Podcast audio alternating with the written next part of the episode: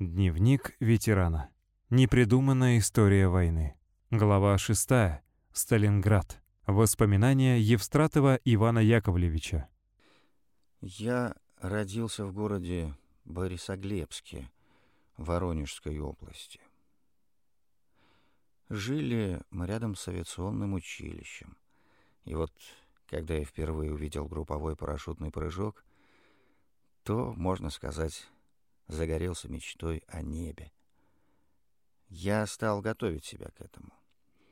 Закалялся, бегал босиком по снегу, делал зарядку, прыгал с крыши дома, с моста, отчего весь был в синяках.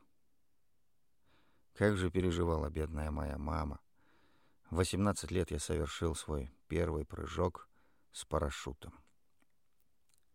Началась война. Я добровольцем попросился на фронт. Прошел жесточайший отбор, формировавшийся тогда первый парашютно-десантный батальон, первой воздушно-десантной бригады, первого воздушно-десантного корпуса.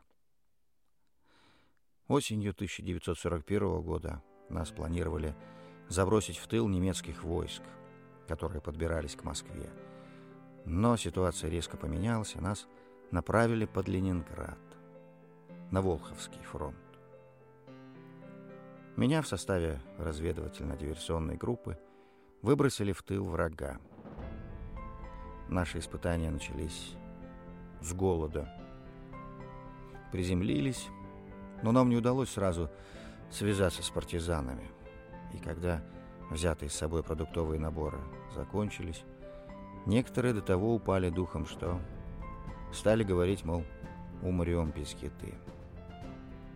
Я сразу сообразил, раз кругом болото и лес, значит, есть клюква и другие съедобные ягоды. Это нас и спасло от голодной смерти. А потом был Сталинград в октябре 1942 года. На наши позиции вышли 16 немецких танков. Мне, 20-летнему сержанту, приказали возглавить расчет истребителей танков. Вокруг взрывы, грохот, огонь дым такой, что ничего не видно. Силы были неравны, фашисты превосходили нас во много раз, поэтому Бой вели не на жизнь, а на смерть. Когда нам удалось подбить третий танк и стоявших вдали баков, из пробоин прямо в окопы потекла нефть и загорелась. Выскочить же из окопа нельзя, потому что убьют. Я до сих пор не понимаю, как выстояли тогда.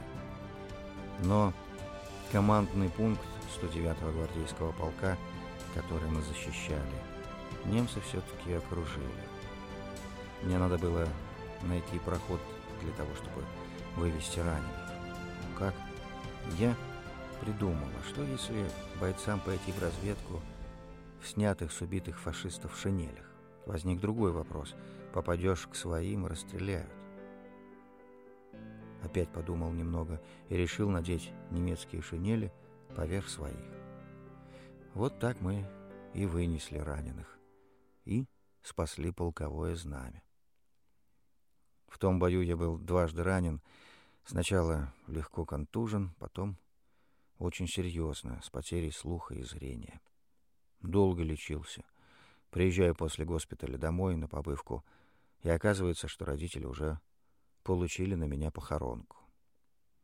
О победе я узнал в подмосковном городе Нахабино, там я учился на курсах командиров взводов. Как защитник Сталинграда участвовал в параде Победы. Мы полтора месяца так усердно готовились, маршировали, что сносили по три пары сапог. Прошли мы Красную площадь, идем по улицам. Нам бросают букеты цветов. Я схватил один из них, смотрю, а в нем записка. Читаю — Хочу познакомиться с победителем. Маша. И адрес. Прихожу, познакомились. А в октябре 1945 года мы с ней поженились счастливо прожили 52 года.